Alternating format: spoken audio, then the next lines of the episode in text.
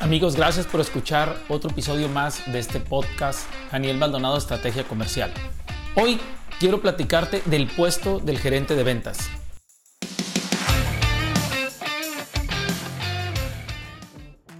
A lo largo del tiempo hemos ligado el puesto de gerente de ventas con los objetivos de vender, crear presupuestos, crear pronósticos de ventas, crear estrategias. Pero se nos olvida que el cargo más fuerte, más importante, el gerente de ventas, va más allá del número. Todos sabemos, y lo hemos dicho muchísimas veces, que el número es consecuencia de las acciones que hace el gerente de ventas. Las acciones, los comportamientos que dirigen su equipo de ventas. Los números son consecuencias de todo eso y del proceso. Pero sin embargo seguimos, seguimos relacionando el puesto con que debe llevar a los objetivos porque sabemos que es los resultados te dicen mucho, mucho de la historia, pero no te dicen toda la historia. Eso yo lo he aprendido a lo largo del tiempo. Los gerentes de los resultados no, le dicen, no te dicen toda la historia. Debemos de conocer más acerca de las responsabilidades del puesto del gerente de ventas. Yo hoy quiero mencionarte siete, siete, siete, siete, digamos, enfoques o siete situaciones que también el gerente de ventas debe de estarse ocupando para mejorar su liderazgo, para, perdón, para mejorar sus resultados. Ok, entonces vamos a, ir, vamos a ir desmenuzando uno por uno. Son siete, te repito, que a lo mejor no lo tienes contemplado porque a lo mejor estás llegando a los resultados y te sientes cómodo con tu gerencia de ventas.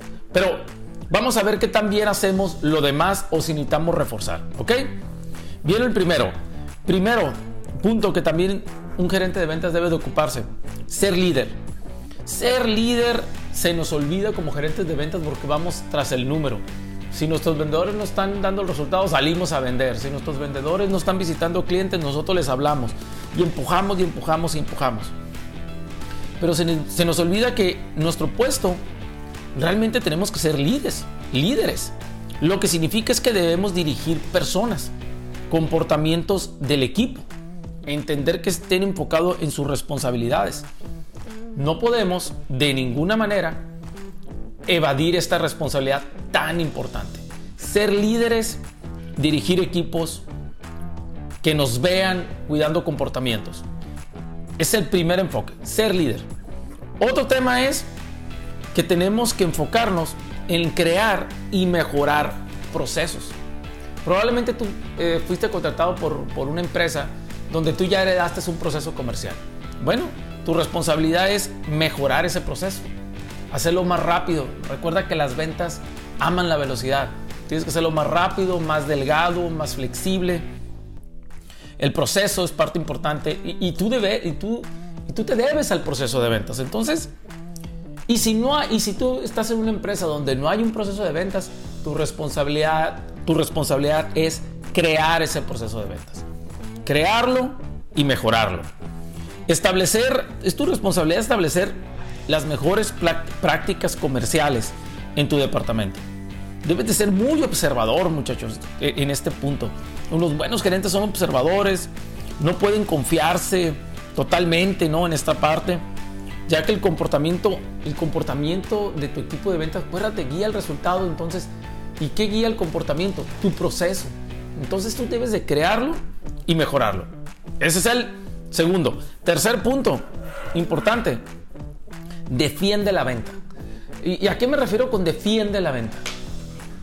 Hay gerentes, no hablo de ninguno de ustedes obviamente, no los conozco, pero hay gerentes que no defienden la venta, que aceptan cualquier comentario de otras áreas, aceptan cualquier junta que les asignan, aceptan que otras áreas o circunstancias, ya no voy a hablar de otras áreas, otras circunstancias eh, saquen a los vendedores de vender.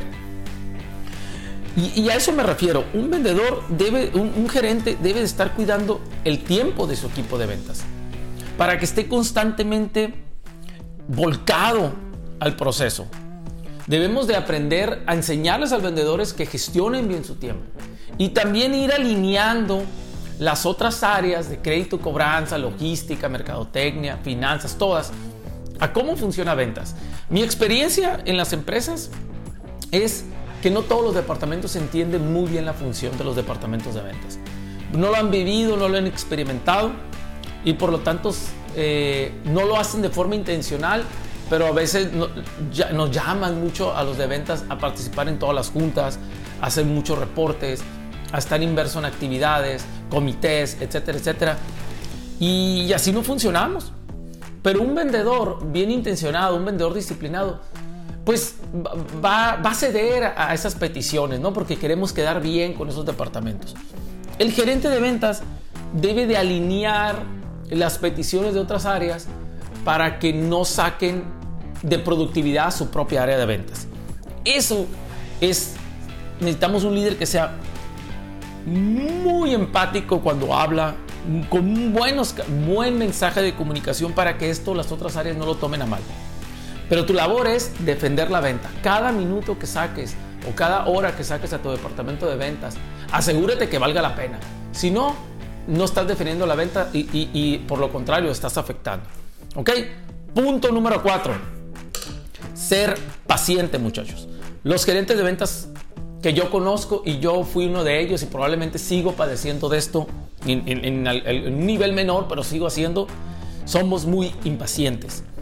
Queremos ver que nuestro equipo se acelere, queremos ver que nuestro equipo traiga resultados, queremos ver que nuestro equipo eh, implemente las nuevas prácticas, comerciales que, que generamos a través de la capacitación o de otras cosas. Queremos ver situaciones donde honestamente no todos van a un ritmo que nosotros, o como que nosotros queremos, ¿no? Hay estrategias que, su implementación llevan tiempo.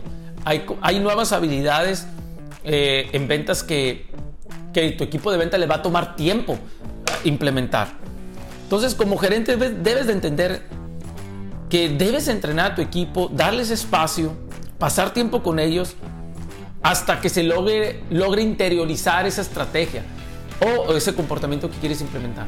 En mi caso, a mí me ha llevado gente que he tenido a mi cargo seis meses a que, a que puedan interiorizar, o sea, que formen parte de ellos el nuevo concepto.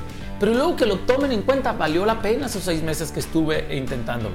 Hay otros que duran dos semanas, hay otros que lo entienden en, el primer día. Tú debes de entender a tu equipo y debes de ser paciente con cada elemento de tu equipo. ¿Ok? Punto número 5 tolerancia. Debes de ser tolerante. La mitad de tu tiempo, siempre lo digo así, la mitad de tu tiempo en tu gerencia de ventas vas a tener desilusiones. Vas a tener problemas. Y esos son variables, son variables que, vienen con el puesto, que lo compramos con el puesto. Y, es muy difícil evitar que, que, no sucedan. Entonces tenemos que ser tolerante eh, a la frustración, a los problemas que están llegando y, saber que todo va a salir bien y simplemente darles trámite. Yo le digo a los gerentes, dales trámite a los problemas, ya no te quedes tanto con ellos, con ellos, no los razones tanto, dales trámite. ¿Y a qué me refiero con darles trámite? Ejecuta y resuelve. ¿Ok? Punto número 6. Debes de ser pragmático. Y, aquí eh, yo creo que esto es una de las habilidades que, que para mí eh, veo deficiente en muchos gerentes eh, quieren persuadir con el puro, con el puro sentimiento, con, los, con, el puro, con la pura energía. Pero también a, la persuasión le tienes que agregar un grado de pragmatismo, ¿no? No tienes, no tomes decisiones basadas en solamente la intuición. Debes de armar el caso. Y ahí es donde yo les digo siempre a los gerentes, arma tu caso. ¿Cómo lo vas, cómo lo, cómo lo vas a resolver? ¿Qué datos tienes que respalden tus decisiones? ¿Qué datos tienes que respaldan lo que te está pidiendo el vendedor? Tienes que ser pragmático. Acostumbra a tu equipo que te entreguen datos y que cada decisión que vas a tomar, cuando son decisiones importantes, ameritan datos. Entonces, eh, ser pragmáticos es, es, también una parte de lo que te debes de ocupar. Y número siete y último, muchachos, debes de ser un ejemplo a seguir. Un buen líder, un buen gerente, debe de aprender a una tasa más alta que tu equipo para que te conviertas en una persona a quien puedas a quien puedan admirar. Los vendedores, cuando tienen un líder, que ese líder mejora constantemente, las personas tienden a admirarlo y tienden a, querer aprender de él y tienden a preguntarle cosas, cómo hacer cosas. Yo te aconsejo que seas un ejemplo a seguir en tu gerencia de ventas, siendo una persona que mejora constantemente. Ok muchachos, ahí tienes. Ahí tienes estos siete puntos en los cuales te debes de ocupar además de llegar al número. Yo te quiero agradecer que me sigas en mi podcast y también sígueme en mi canal de YouTube y en mis redes sociales. Hazme saber tu opinión. Dime qué, qué, qué contenido necesitas y con mucho gusto voy a hacer lo posible por ayudarte. Muchas gracias y que estés muy bien. Me preocupa tus resultados, me preocupa que mejores. Mucha suerte.